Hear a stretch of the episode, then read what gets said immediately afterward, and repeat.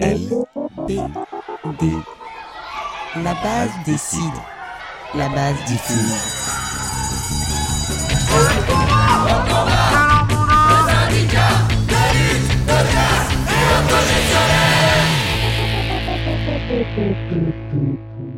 Bonjour, vous écoutez LBD, le podcast de Sud Éducation. Aujourd'hui, c'est moi, Alicia de Sud Éducation 93, qui vous présente le programme. On commence l'émission avec la polémique autour des nouveaux programmes de maternelle. Ensuite, on fera un zoom sur la grève du 26 janvier autour de la question des salaires et on laissera la parole aux AED pour qu'elle et ils vous parlent de leur mobilisation en cours. Enfin, on répondra à la question qui est sur toutes les lèvres le devoir de réserve, légende ou réalité? Bienvenue dans la première émission de Sud Éducation à partager sans modération.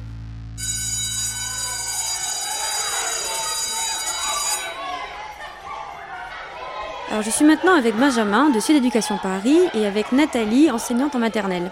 Benjamin, tu voulais nous parler de la polémique autour des programmes de maternelle.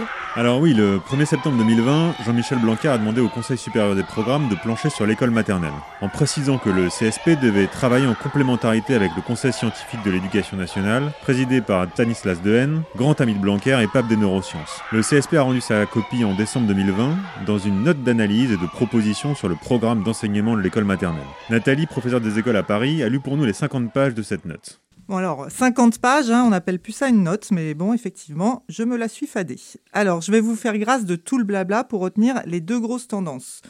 De plus en plus d'évaluation et de moins en moins de liberté pédagogique. Pas étonnant.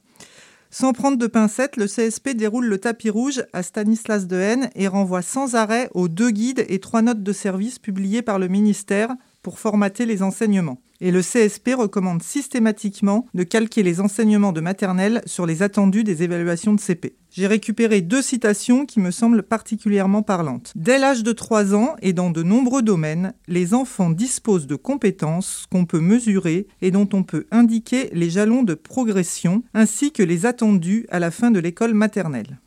Deuxième citation. Dès la moyenne section, il est possible de s'inspirer des exercices proposés lors de ces évaluations pour structurer certains apprentissages. Bref, l'école maternelle qu'on connaît actuellement, c'est une école de l'épanouissement, des découvertes, de l'expérimentation, de la coopération. Avec les propositions du CSP, le seul objectif, ce serait de préparer les élèves au CP. Une sorte d'école préparatoire à la classe préparatoire, tout comme l'école primaire est une préparation au collège, le collège une préparation au lycée, le lycée une préparation au monde du travail, bref, dès notre naissance, toute la vie est une préparation à la maison de retraite. Et quand est-ce qu'on sera fixé alors sur cette question? Alors la présidente du CSP a déclaré dans la presse qu'il n'était pas encore question de toucher au programme de maternelle. Mais bon, je pense qu'avec euh, Jean-Michel Blanquer aux commandes, on peut s'attendre à tout. Bon, mieux vaut rester sur nos gardes alors.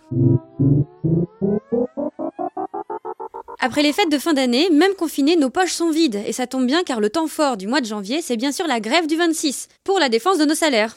Brendan nous arrive de la Somme avec sa chronique Sacré salaire. Le 26 janvier prochain, Sud Éducation appelle avec l'intersyndicale de l'éducation à la grève pour une augmentation des salaires dans l'éducation nationale. En voilà une bonne occasion de se pencher sur ce que c'est que le salaire.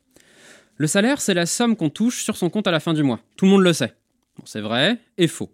C'est vrai parce que pour l'immense majorité des travailleurs et des travailleuses, ce qu'on touche à la fin du mois, c'est ce que notre employeur a été dans l'obligation de nous verser et qui nous permet de vivre. Mais on ne peut pas résumer le salaire à ça et on va voir pourquoi. Tout d'abord, les esprits chagrins vont me tomber sur le rable en expliquant que les fonctionnaires perçoivent un traitement, tandis que dans le secteur privé, on reçoit un salaire. Comme on entend les deux termes dans l'éducation nationale, l'occasion est toute trouvée pour une petite mise au point. Sous l'Ancien Régime, la plupart des emplois dans l'administration étaient des charges qu'on achetait ou dont on héritait. On pouvait recevoir une charge confiée par le roi, mais aussi des seigneurs sur leur terre d'une commune quand elle s'administrait librement. En échange, le fonctionnaire, parce qu'il faut bien l'appeler comme ça, percevait une rente annuelle qui était parfois appelée le traitement. On trouve encore trace de ce caractère annuel dans le calcul du revenu des fonctionnaires calculé à l'année en fonction de l'indice et de la valeur attribuée au point d'indice, puis divisé par 12 pour produire un revenu mensuel. Mais bon, c'est à peu près tout ce qu'il en reste. Le salaire, par contre, c'est très ancien. Une partie de la solde des légionnaires romains était versée en sel. Le sel à l'époque, c'est rare et précieux. C'est pas qu'un condiment, c'est le moyen privilégié de la conservation des aliments, en particulier de la viande. Petit à petit, le salarius, c'est-à-dire le, salaire versé en sel, ne sera plus versé en nature, mais en monnaie. C'est ce qui explique qu'on retrouve le mot dans de nombreuses langues européennes, en français, mais aussi en espagnol, en italien, en catalan, en néerlandais. Pour résumer, le salaire au début, c'est le beurre dans les épinards. Progressivement, ça deviendra le beurre sans les épinards. Le terme désignera ensuite la récompense, puis progressivement sera utilisé pour la rémunération à la tâche. Le bourgeois rémunère des paysans et des paysannes qui produisent de l'artisanat au fil quand les travaux des champs ne les occupent pas. Le problème du bourgeois, c'est que la production est très irrégulière. Les paysans et les paysannes, ces feignasses, préfèrent faire la fête et se reposer plutôt que de gagner une somme dont ils et elles ne pourront rien faire. Quand la somme récoltée est suffisante, on dit aux bourgeois de repasser une prochaine fois. La bourgeoisie, à partir du 18e, et ça va monter en puissance avec l'industrialisation naissante et progressive, va user d'une astuce. Si les paysans et paysannes n'ont pas d'autres revenus que les pièces qu'ils et elles produisent, on pourra les contraindre à produire toujours plus. C'est ainsi que les manufactures émergent. Les capitalistes construisent l'usine, y apportent progressivement de plus en plus d'équipements qui permettent d'accroître la production et invitent la main-d'œuvre à vivre sur place. Une fois le poisson ferré, plus de retour en arrière. Le patron pourra commencer à baisser le prix d'achat des pièces pour contraindre les ouvriers et les ouvrières à produire toujours plus, pour un salaire toujours plus faible. Le capitaliste, lui, loue la force de travail au prix le plus bas possible et revend au prix le plus haut possible. La différence, il se la met dans la poche. Les travailleuses et les travailleurs ne gagnent qu'une partie de la valeur de ce qu'ils produisent. C'est ce qu'on appelle l'exploitation. Parfois, on dit que si on voit bien que c'est comme ça dans l'entreprise, il en va autrement dans le service public. Faut pas se tromper. L'école produit des travailleurs et des travailleuses qualifiés, et les capitalistes en veulent pour leur argent, le plus de qualifications possible, en payant le moins d'impôts possible. Les personnels de l'éducation nationale produisent un bien immatériel, la transmission et l'élaboration du savoir. Et si c'est l'État le patron, ça n'en est pas un employeur plus cool pour autant. Toute l'histoire du mouvement ouvrier, au fond, ça se résume à ça, regagner ce que les capitalistes nous volent. Et grâce à nos mobilisations, on a récupéré beaucoup. Notre salaire, ce n'est pas que ce qu'on touche à la fin du mois, c'est aussi ce qu'on touche bien plus tard à la retraite si on est privé d'emploi, si on est dans l'incapacité de travailler, si on doit élever nos enfants. Si vous regardez votre fiche de paye, vous vous apercevrez qu'en réalité, près de 50% de la somme que vous verse l'employeur en plus de votre net sert à verser du salaire dans le cadre d'un mécanisme de solidarité. La grève du 26, c'est l'occasion d'imposer nos revendications d'augmentation des salaires pour toutes et tous et de réduction des inégalités salariales, femmes-hommes notamment, qui persistent dans l'éducation nationale. C'est l'occasion, ensemble, de gagner de quoi mettre vraiment du beurre dans les épinards. Merci Brendan pour cet exposé piquant. On retrouve maintenant Théo qui est parti à la rencontre de Maude de Sud Éducation 93 et avec qui il a parlé de la grève du 26 janvier prochain. Théo. Alors bonjour euh, Maude, donc on, est, dans, ton local syndical. Euh, on, vient pour parler un petit peu de la décision euh, d'augmentation des salaires du ministre Blanquer de, de 400 millions d'euros pour, l'éducation nationale. Donc on rappelle que l'éducation nationale c'est quand même un peu plus d'un million d'agents et d'agentes, ce qui fait en moyenne 29 euros euh, brut par agent et agente. Brut, c'est-à-dire pas grand-chose. Euh, de ce fait, il y a une grève qui est appelée par une intersyndicale éducation le 26 janvier, dont est membre Sud Éducation. Euh, Est-ce que tu peux nous en dire un petit peu plus? Oui, bien sûr. Alors, donc, il y a une grève euh, le 26 janvier. Euh, nous, on, porte cette grève parce qu'on fait le constat d'un salaire qui baisse dans l'éducation nationale. En effet, le salaire des personnels de la fonction publique, hein, je parle à la fois des titulaires et puis des contractuels, il est calculé à partir de la valeur attribuée au point d'indice. Et on fait le constat que depuis 25 ans, l'augmentation de la valeur du point d'indice a été inférieure à 21 fois la- l'inflation. Donc rapporté à la situation de 95, le salaire d'un professeur ou d'une professeure des écoles, d'un ou d'une certifiée, euh, disons à l'échelon 5 par exemple, est plus bas de 551 euros brut constant. Donc cette grève, elle intervient vraiment dans ce, ce cadre euh, de baisse des salaires. On pourrait dire, euh, tu penses qu'on pourrait dire que la question des salaires à ce titre-là, c'est une question aujourd'hui centrale euh, pour les personnels de l'éducation nationale? Tout à fait, c'est une question centrale parce que bon, déjà c'est la question voilà de, de la rémunération de chacun de chacune, de la possibilité de pouvoir vivre correctement, se loger, manger. Euh, voilà. Mais c'est également la question euh, des inégalités de salaire euh, qui persistent dans l'éducation nationale et qui sont aussi à l'image de celles qu'on retrouve dans notre société. Dans l'éducation nationale, il y a une grande échelle de salaires. Quand on parle des salaires, on va parler à la fois des AESH qui, faute de temps complet, ont des salaires partiels, mais on va aussi parler eh ben, des certifiés, des PE, dont il faut dire que la grille salariale reste faible. Et la crise sanitaire qu'on a connue a montré l'utilité sociale de nos métiers. Et pourtant, on a des métiers qui sont beaucoup moins utiles, qui sont, euh, beaucoup moins utiles socialement. Je pense euh, à tous les métiers, de la finance, de la pub, euh, de la com, qui sont deux, trois fois, dix fois mieux payés. Alors, l'école a un rôle primordial dans notre société, alors il faut le reconnaître. Et il faut le reconnaître, y compris par le salaire. Le salaire. Et quand on parle euh, de l'école, on ne parle pas que des enseignants, des enseignantes. hein. On parle aussi des AESH, des AED, des CPE, des infirmiers, infirmières, des assistants, assistants de services sociaux. Et d'ailleurs, euh, sur ces personnels médico-sociaux, on remarque qu'on n'arrive pas à recruter dans l'éducation nationale des assistants de services sociaux parce que leurs salaires sont moindres euh, dans l'éducation nationale qu'à l'hôpital, par exemple. Et donc, il y a un gros problème de, de salaire dans l'éducation nationale qui aussi empêche euh, ce recrutement. Bon, un problème de salaire dans l'éducation nationale, mais qui finalement est aussi un problème de salaire plus globalement de- dans, dans la société. Hein, on en a parlé un peu tout à l'heure. Est-ce qu'on peut dire aussi que dans la société, c'est une question centrale, cette question du salaire? Bien sûr, bah, je pense qu'on l'a, on l'a tous et toutes vu euh, pendant la mobilisation des Gilets jaunes. hein. Les inégalités entre les, les plus riches et les plus pauvres euh, ne cessent de s'accroître. On a hein, quand même des chiffres qui sont assez parlants. En 2016, on a 5 millions de personnes qui vivent en France avec moins de 855 euros par mois. Et parmi ces gens, bah, il y a des personnels de l'éducation nationale. Donc nous, nous n'acceptons pas ce mouvement général des gouvernements successifs qui consiste à faire des cadeaux au patronat, aux grosses fortunes, à faciliter leur développement en appauvrissant la population. Donc réclamer de meilleurs salaires pour les personnels de l'éducation, c'est une manière aussi de mieux répartir les richesses dans notre société. Et il faut réduire ces écarts de salaire dans l'éducation nationale et plus généralement dans la société. Et pour ça, il faut rehausser les bas salaires. Bon, est-ce qu'on peut euh, revenir un petit peu sur euh, la question de l'inégalité? L'éducation nationale, c'est quand même euh, la République française, donc liberté, égalité, fraternité, etc. Pourquoi est-ce qu'il y a de telles inégalités de salaire au sein même de l'éducation nationale? Alors, on peut repérer dans l'éducation nationale euh, des inégalités de salaire euh, qui sont, à notre avis, d'abord euh, des inégalités entre hommes et femmes. C'est-à-dire que ça peut paraître étonnant, hein, c'est comme tu le dis, ben oui, il y a des grilles salariales dans, dans, l'éducation nationale, il ne devrait pas y avoir d'inégalité. Et pourtant, il y a une grande inégalité de salaire entre les corps. C'est-à-dire que plus les métiers sont rémunérés, plus ils sont occupés par les hommes. Euh, par exemple, euh, quand on parle des personnels d'encadrement, 53% de ces personnels, ce sont des hommes. Eh bien, leur salaire moyen brut, par exemple d'un IEN, d'un inspecteur d'éducation nationale, en 2016, c'était 4 920 euros. Par contre, quand on regarde les professeurs des écoles, qui sont bien moins rémunérés, avec euh, 2660 euros bruts par mois, et ben là, on retrouve 83% de femmes. Donc bien sûr que, ces inégalités de salaire entre les, les corps, bah, ça crée des inégalités entre hommes et femmes. Euh, de la même façon, euh, les temps partiels sont vraiment responsables d'inégalités. Euh, parmi les temps partiels, il y a euh, ceux qui sont imposés, les temps incomplets. On pense par exemple aux AESH, qui sont en grande majorité des femmes. Et puis il y a les temps partiels de droit. Et ça, ça va être des temps partiels qui sont principalement demandés par les femmes pour prendre en charge le travail domestique. Donc l'éducation des enfants, les tâches du foyer. Donc ça, c'est un deuxième point, les temps partiels. Et puis aussi, il y a euh, cette politique de mise en œuvre de primes, d'heures supplémentaires.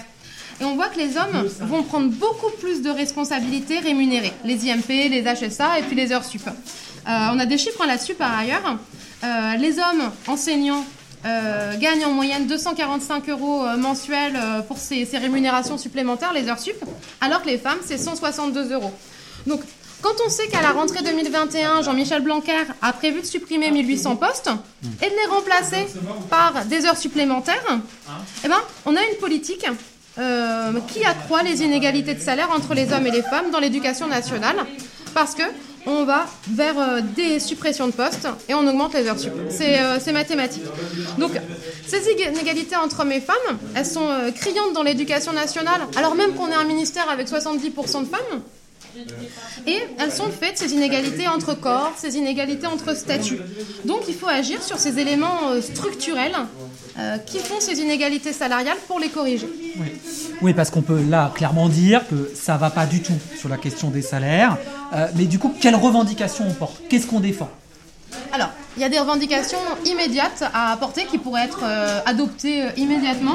Je pense par exemple à l'abrogation du jour de carence. Voilà, ça c'est une perte sur le salaire. Euh, les, collègues sont pénalisés sur leur salaire parce qu'ils et elles sont malades. Ça c'est vraiment inadmissible. C'est une première revendication. Après, il y a des revendications qui sont plus de fond, mais qui pourraient être prises immédiatement. hein. C'est l'indexation des salaires sur l'inflation, par exemple, pour garantir le maintien de vie des personnels ça va être l'intégration des primes et puis des indemnités au salaire. Car c'est aussi grâce au salaire brut que notre modèle de caisse de solidarité, notre modèle social est financé. Je pense à la retraite, à la sécurité sociale. Et puis, une augmentation significative des salaires euh, qui pour nous doit être d'autant plus forte euh, que le salaire de l'agent est bas. Parce que c'est cette- ce type d'augmentation qui permettront de réduire les inégalités. Et puis, euh, Sud Éducation, on fait partie d'une union interprofessionnelle solidaire où on porte une augmentation du SMIC à 1700 euros net, et puis la titularisation, sans condition de concours ni de nationalité, de tous les personnels contractuels de l'EducNat. Ça veut dire des statuts avec un temps plein pour les AESH par exemple, pour les AED, pour tous les contractuels. Euh, ça, c'est vraiment une nécessité si on veut en finir avec les bas salaires dans l'éducation. D'accord. Euh, euh, tu parlais de fond tout à l'heure, un peu plus sur le fond justement. Est-ce que tu peux nous dire en quoi cette idée selon laquelle augmenter les salaires permettrait au fond de réduire les inégalités salariales? Oui. Alors, c'est toujours quelque chose qui est un peu euh, difficile à, comprendre euh, parce que c'est vrai que le traitement euh, dans l'éducation nationale avec cette histoire de point d'indice, c'est toujours assez opaque pour les personnels. Mais en gros, quand le point d'indice augmente, ce qui est rare, hein, on le dit parce qu'il est quand même gelé jusqu'en 2022, mais quand le point d'indice augmente, on remarque que les plus gros salaires augmentent plus que les bas salaires. Donc, le dégel du point d'indice, il ne sera pas suffisant pour réduire les inégalités. Alors, il est nécessaire parce que faut, augmenter les, salaires, mais comme il n'est pas indexé sur l'inflation, on remarque qu'à indice égal, les personnels ont quand même perdu quasiment 20% de leur salaire entre 95 et aujourd'hui. Donc, il y a déjà une revalorisation de 20% euh, des salaires qui est nécessaire, mais pour réduire les inégalités, il va aussi falloir revendiquer une augmentation, ce qu'on appelle inversement proportionnel, c'est-à-dire que l'indice des salaires les plus bas doit augmenter plus que celui, par exemple, des IEN ou des recteurs d'académie, qui ont déjà des gros salaires. Ouais, toutes les raisons, en fait, pour toutes et tous, d'être en grève le 26. Exactement, tous en grève le 26. Merci à tous les deux. Pour aller plus loin, une brochure sur les salaires est disponible sur le site de Sud Éducation, www.sudeducation.org. Et n'hésitez pas à contacter le site Sud Éducation de votre département. Tous les contacts sont sur le site. La vie scolaire s'est retrouvée en première ligne pendant la crise sanitaire. Le protocole bâclé de Blanquer a mis le feu aux poudres et les AED se sont mobilisés en masse. Pour nous en parler, Étienne de Sud Éducation Lorraine a recueilli les propos de Sophie, AED à Paris et militante à Sud Éducation. Début décembre, une mobilisation inédite des AED de l'éducation nationale a été marquée par la fermeture de très nombreuses vies scolaires avec des taux de grévistes records. On retrouve aujourd'hui Sophie, AED en collège. Bonjour Sophie. Bonjour. Sophie, pour quelles raisons les AED ont été si massivement en grève le 1er décembre? Euh, y a, bah, Je pense qu'il y a deux choses à prendre en compte euh, principalement. D'une part, le fait qu'on a un statut euh, précaire. Donc on a des contrats de un an renouvelables six fois, au terme desquels euh, bah, rien n'est accordé aux AVD qui ont fait leurs six années de bons et loyaux services. Euh, ces contrats, euh, on est donc payé au SMIC horaire. On a des semaines en temps plein de 41 heures en contact direct avec les élèves en permanence, ce qui est relativement épuisant. On n'a pas non plus le droit, euh, par exemple, aux primes euh, qui peuvent être accordées aux fonctionnaires ou assimilées. Donc, euh, typiquement, pour les établissements d'enseignement prioritaire, on n'a pas le droit aux primes REP et REP+, qui sont quand même des très bons compléments de salaire. Puis après, bon, bah, comme beaucoup de jobs précaires, on, subit du mépris de la hiérarchie, on n'est pas pris en compte jamais dans les décisions. Donc ça, c'est pour le statut. Et puis là, il y a quand même eu un mouvement qui a été fortement porté par bah, ce que nous a fait la crise sanitaire de fait et le fait que ça a renforcé des conditions qui sont déjà difficiles à tenir en temps normal, là avec les protocoles sanitaires, etc. justement, est-ce que tu peux nous expliquer en quoi le contexte sanitaire a transformé ton métier d'assistante d'éducation? Alors euh, chronologiquement, euh, il y a eu plusieurs phases. Donc euh, le premier confinement où on est nombreux et nombreuses à avoir fait du télétravail, alors que aucun décret ne stipule qu'on peut télétravailler la manière dont on peut le faire. Donc il y avait peu de possibilités également pour nous de négocier euh, des conditions de télétravail euh, plus acceptables, des horaires. Donc des fois, on, enfin, on a des collègues qui recevaient des messages euh, le week-end à n'importe quelle heure ou qui recevaient leurs ordres de mission pour le lendemain à 23h30, ce qui est juste pas acceptable dans une situation où tout le monde est en stress. donc il y a eu ce moment de télétravail très flou où personne ne savait trop ce qui allait se passer et où on parlait en plus jamais de nous. Ça, on a un peu l'habitude, mais là du coup ça nous a pesé plus. Euh, ensuite, il y a eu la reprise à partir du 11 mai, euh, où on s'est retrouvé à devoir appliquer euh, des directives qui nous ont été données pour beaucoup la veille pour le lendemain, qui changeaient en permanence. par exemple, dans l'établissement où j'étais, au départ, on devait avoir 8 élèves par salle de classe. Et puis ensuite, d'un coup, on a poussé les murs. Je ne sais pas de quelle manière, mais on s'est retrouvé avec 10, 12 élèves. Et ça respectait, ça respectait toujours le protocole sanitaire. Et encore une fois, ces protocoles sanitaires, ils sont faits euh, souvent, principalement par les directions, sans nous consulter, alors qu'il y a beaucoup de moments de vie scolaire, comme on les appelle, euh, qui reposent sur notre travail. Donc ça, ça a été mai-juin. Et pareil, on naviguait à vue. Et puis depuis cette, euh, cette rentrée de septembre, et encore plus depuis la rentrée après les vacances de la Toussaint, donc là c'est pareil, on a des protocoles sanitaires qui ont changé dans tous les sens. Un des gros moments de crispation, de tension qui est très épuisant pour nous, c'est le moment des temps de cantine. Parce qu'en fait, on se retrouve dans des réfectoires où tous les élèves n'ont pas leur masque, ce qui est normal. Euh, mais en fait, nous, on nous offre aucune protection supplémentaire. Comme euh, tous les personnels de l'éducation nationale, on a eu ces fameux masques DIM dans des endroits où les élèves, de fait, euh, bah, étaient sans masque pendant plusieurs dizaines de minutes, voire plusieurs heures, avec les services euh, en cumulé.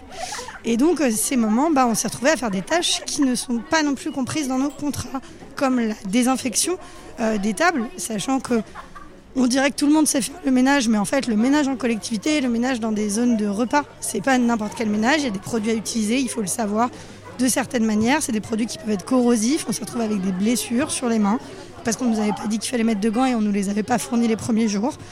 Euh, donc il y a eu tous ces moments de tension et tout ça agrémenté de changements permanents dont on était très souvent prévenu à la dernière minute. Et ce qui s'est passé aussi à la rentrée de novembre, et ce qui a beaucoup agacé euh, chez les AED, c'est qu'en lycée, il y a eu ces demi-groupes et que c'était aussi quelque chose que nous, on avait demandé en collège, parce qu'on ne voit pas la différence. En fait, on a euh, des cantines pareilles, notamment dans les établissements de zone urbaine qui sont souvent assez restreints en termes d'espace. Donc en fait, tous ces moments-là, ils ont été improvisés. On n'a pas accédé aux demi-groupes, donc on avait vachement de monde.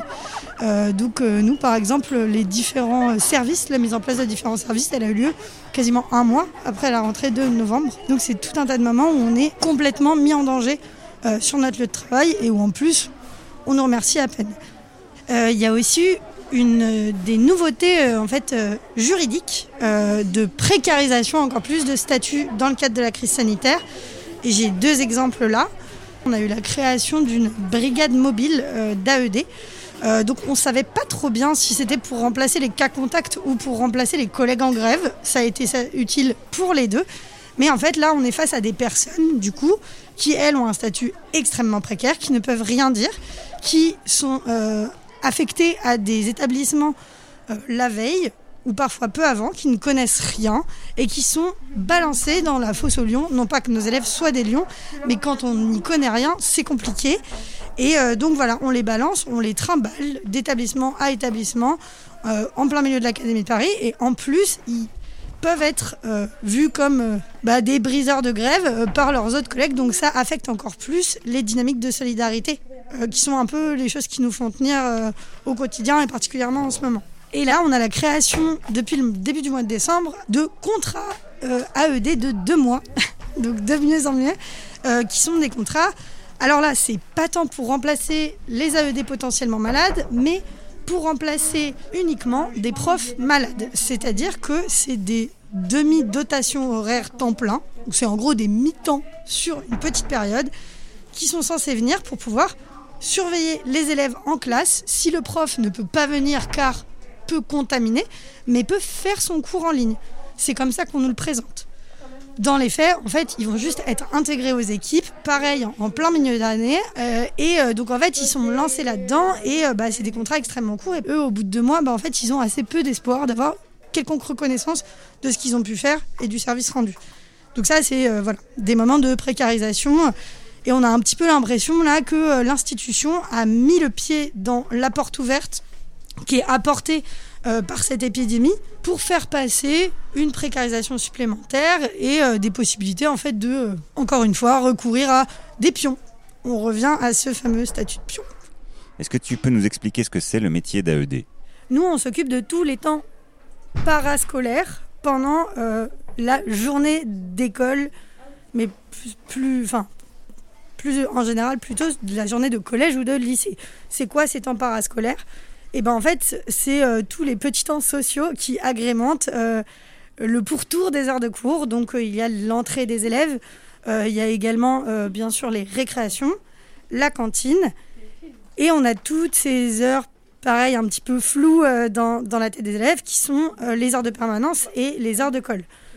On gère la vie scolaire, mais donc du coup aussi l'organisation de la vie collective. Et en fait, euh, après en avoir parlé avec beaucoup de collègues, nous aussi on, trouve qu'on enseigne. On enseigne d'autres choses. On enseigne bah, apprendre à vivre en collectivité, apprendre à communiquer, apprendre à gérer ses émotions. Au collège, par exemple, on est quand même dans une énorme phase transitoire entre l'âge enfant et vraiment l'adolescence qui amène vers l'âge adulte. Typiquement, ces questions de gestion d'émotions, on les a beaucoup. Et c'est des choses qui impactent profondément euh, l'ambiance scolaire, le climat scolaire, comme on dit dans les textes, mais aussi euh, la vie des élèves et leur capacité ensuite à se mettre au travail et à bénéficier des autres apprentissages.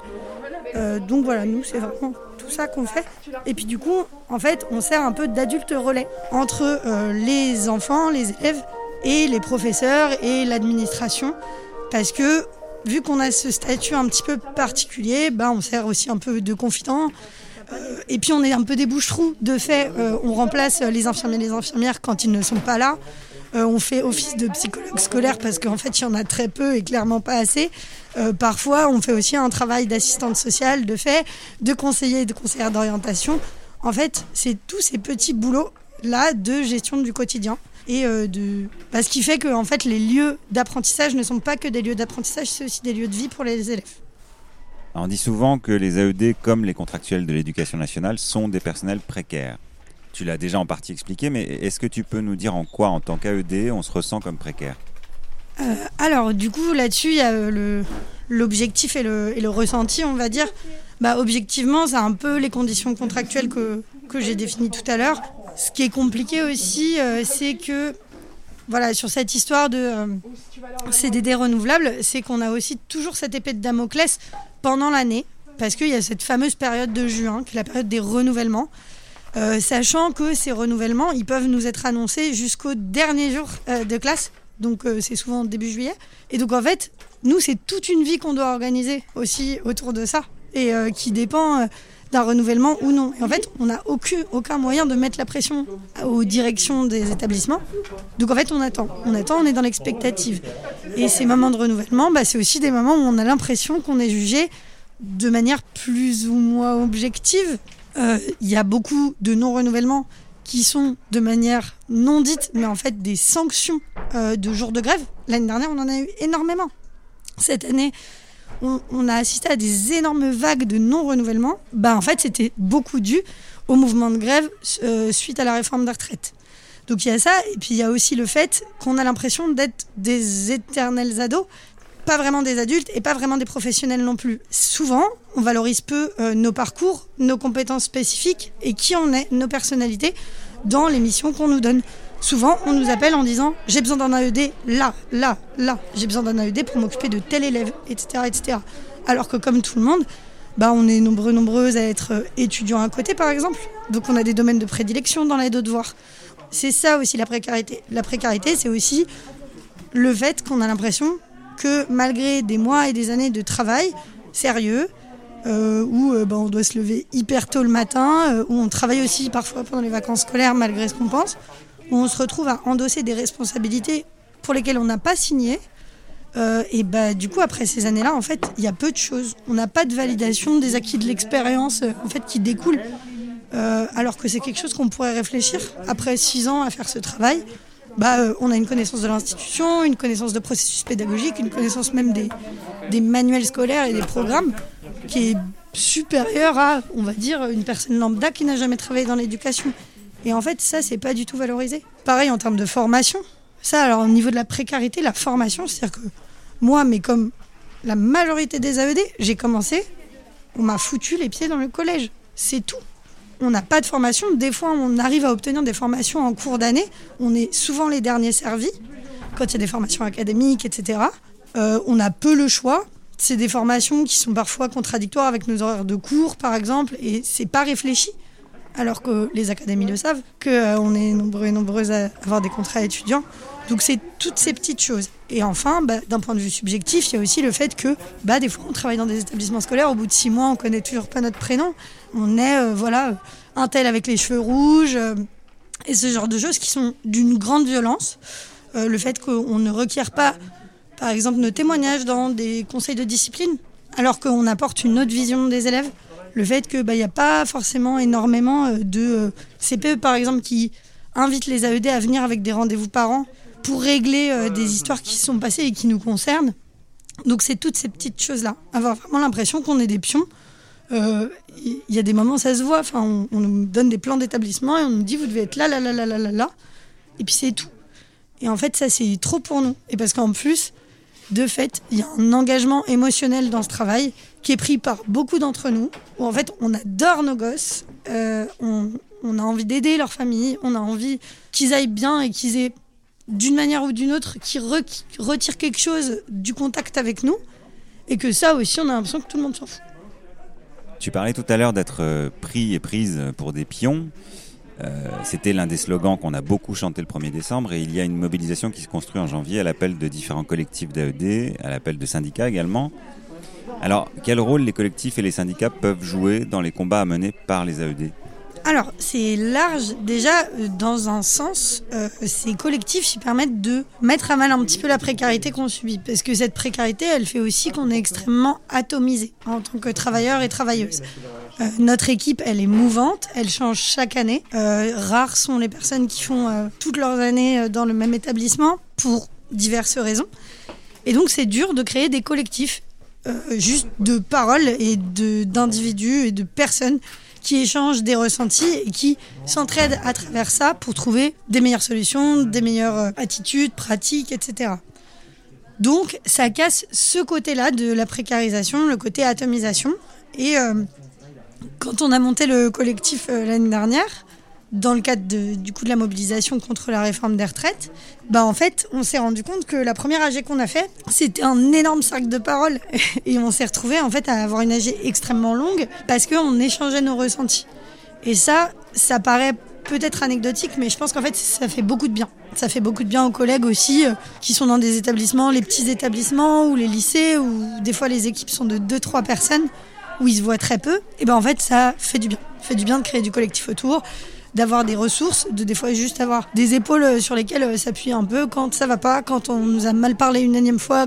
Euh, donc voilà. Donc ça casse cet aspect psychologique et social lié à la précarité de notre emploi.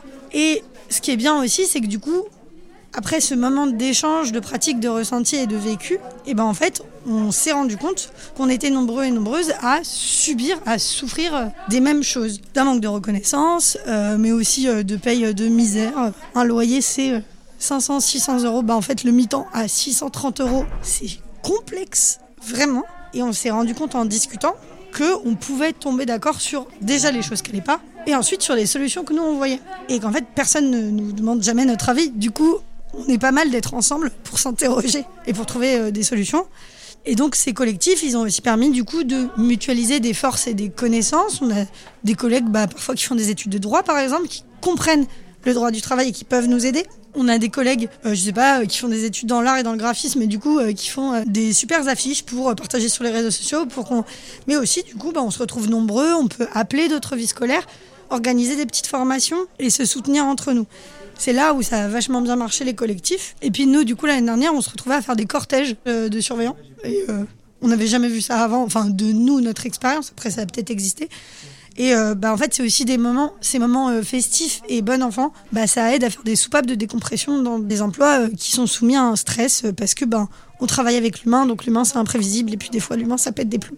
Ces collectifs nous ont vraiment aidé là-dedans et donc on a mutualisé nos ressources euh, ce qu'on a pu faire, oui, c'est notamment euh, des tours d'appel, essayer d'avoir des bonnes pratiques, de discuter entre nous, de se donner des conseils par rapport à des pratiques clairement abusives de direction. Et ce, dont on s'est aussi rendu compte, c'est que cet isolement, des fois, nous faisait accepter des choses de la part de la direction ou euh, d'autres collègues ou de CPE, etc., qui dépassaient, bon, d'une part, un cadre, de, un cadre humain, mais aussi, d'autre part, le code du travail. Mais en fait, quand on est seul, bah, par exemple, les situations de harcèlement euh, au travail sont difficiles à objectiver quand on est seul. Parce qu'il y a toujours ce moment où on va se remettre en cause et se dire c'est moi qui dois me faire une histoire, c'est moi qui dois monter quelque chose dans ma tête, ça n'existe pas. Et le regard des autres, ça aide aussi à s'assurer de ça. Et à se dire bah si en fait, si c'est de l'abus. Euh, donc ces collectifs nous ont aidés à tout ça. Et puis, c'est aussi que, bah, vu que c'est un travail précaire, on a quand même peu de syndicalisation. En fait, euh, je connais pas du tout le taux de syndicalisation des AED et je suis même pas sûre que le ministère le connaisse. Mais c'est très très faible. C'est extrêmement rare. Enfin, euh, moi je sais que ça, étonne vraiment les gens, mais à chaque fois quand je dis bah non, mais bien sûr que je suis syndiquée, parce qu'ils se disent mais pourquoi vous êtes syndiqué Enfin, je veux dire, vous allez rester là, ça va durer deux ans, je comprends pas l'intérêt. Tu veux même pas devenir prof après Pourquoi tu te prends la tête? Oui, mais euh, bah du coup, il y a aussi tout un tas de pratiques, de ressources et d'habitudes qu'on ne développe pas entre nous. Et euh, vraiment casser cette solitude, réfléchir à des solutions par le bas, euh, prendre la parole qu'on refuse de nous donner. C'est tout ça que ça nous a apporté le collectif sur toute l'année dernière. Merci Sophie, c'est toujours enthousiasmant de voir qu'il y a des personnels qui se mobilisent et de mieux comprendre les revendications. Et on espère que la grève à partir du 19 janvier pour ce deuxième round de mobilisation sera un succès. D'abord, je reconnais bien volontiers que cette question de l'exemplarité est peut-être source de malentendus, mais dissipons-le. Salut, avec nous aujourd'hui euh, Bruno, mandaté juridique de la Fédération Sud Éducation, pour nous parler du devoir de réserve.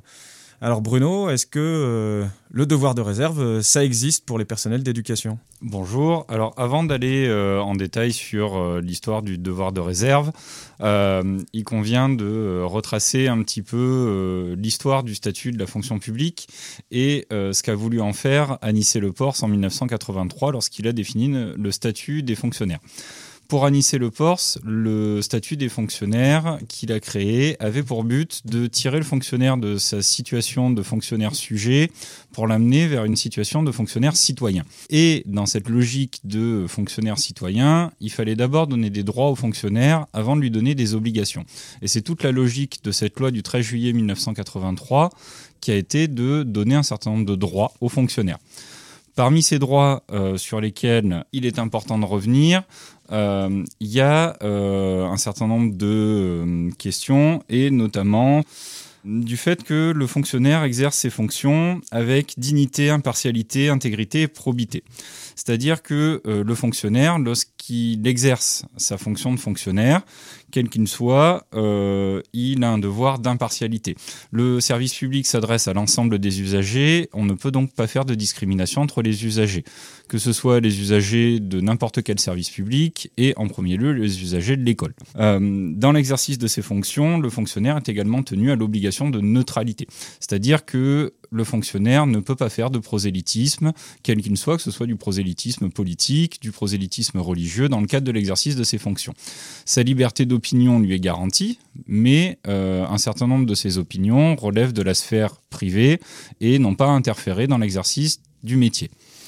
Euh, de même, euh, le fonctionnaire exerce ses fonctions dans le respect du principe de la laïcité donc l'application de la stricte séparation entre la sphère publique et les églises euh, telles que définies dans la loi de séparation des églises et de l'État de 1905. Et donc, euh, ce que tu nous dis, c'est qu'il y a une obligation de neutralité et de laïcité, mais qu'il n'y a pas de devoir de réserve, euh, contrairement à ce que raconte le ministre. Alors, nous avons, dans l'exercice de nos fonctions, un devoir de euh, discrétion professionnelle. C'est-à-dire que euh, toutes les informations personnelles que nous avons à notre connaissance sur les usagers de l'école, que ce soit par exemple dans, dans le cas d'un enseignant, euh, toutes les informations qu'on connaît sur les familles, sur l'élève, euh, des données euh, personnelles, nous n'avons pas à en faire une communication large, pas de façon publique. Par contre, ce devoir de discrétion professionnelle, dans la mesure où il est partagé par nos collègues, dans le cadre notamment de la concertation entre les équipes enseignantes, nous pouvons partager entre nous, du fait de secrets partagés, les euh, informations dont les euh, collègues ont besoin euh, dans le cadre de euh, l'exercice de leur métier euh, d'enseignant et d'enseignante euh, pour le bien de l'élève et euh, pour tenir compte de certaines situations particulières. Il existe par contre des catégories de personnel qui sont soumises à un devoir de euh, secret professionnel, notamment les assistantes sociales et euh, secret médical pour les infirmiers et les infirmières scolaires. Ok, merci. Et du coup, ça veut dire qu'on peut dire ce qu'on pense de l'administration ou du ministère euh, en manifestation ou en conseil d'administration? Quand on est en manifestation ou en conseil d'administration, le cadre est différent. Euh, dans le cadre d'une manifestation qui va s'inscrire dans euh, un cadre de mouvement de grève, à partir du moment où le fonctionnaire est gréviste, il est délié de ses obligations envers son employeur. Il a sa liberté d'expression. Dans le cadre d'une manifestation, euh, il a le droit de reprendre des slogans euh, qui pourraient par exemple demander euh, la démission d'un ministre de l'éducation nationale sans que ça puisse être considéré comme une faute professionnelle par son administration. Et du coup, pour le conseil d'administration, si on est repré- élu représentant et qu'on critique l'administration ou son chef d'établissement en conseil ou sa chef d'établissement en conseil d'administration, euh, est-ce que ça peut poser problème? Dans le cadre du conseil d'administration, euh, un personnel y est euh, présent, pas en sa qualité d'enseignant ou d'enseignante ou de personnel euh, de l'éducation nationale, mais en qualité d'élu représentant des personnels. À ce titre-là, il ou elle a une liberté de parole, euh, une liberté d'expression qui dépasse euh, ce qu'il peut faire dans le cadre de ses fonctions habituelles euh, d'enseignant, d'enseignante ou de toute autre catégorie de personnel. Le devoir de réserve, pour en revenir à la question initiale, en réalité, Anis et Leport a toujours refusé de le définir dans la loi, d'en faire une obligation pour les fonctionnaires, parce qu'il pensait que ce n'était pas souhaitable. Et euh, ce devoir de réserve, il a donc été défini par une construction jurisprudentielle extrêmement complexe, euh, faite d'arrêts successifs du Conseil d'État, qui a retenu comme principe que euh, le devoir de réserve ne s'appliquait qu'à des fonctionnaires investis d'une autorité, ce qui n'est pas notre cas. Nous n'organisons absolument pas le service d'enseignement, donc nous ne sommes pas soumis à ce devoir de réserve. Eh bien, merci Bruno. Du coup, on comprend euh, pas de devoir euh, de réserve pour les personnels euh, de l'éducation nationale. Dissipons-le. C'était LBD, le podcast de Sud Éducation. Et d'ici la prochaine émission.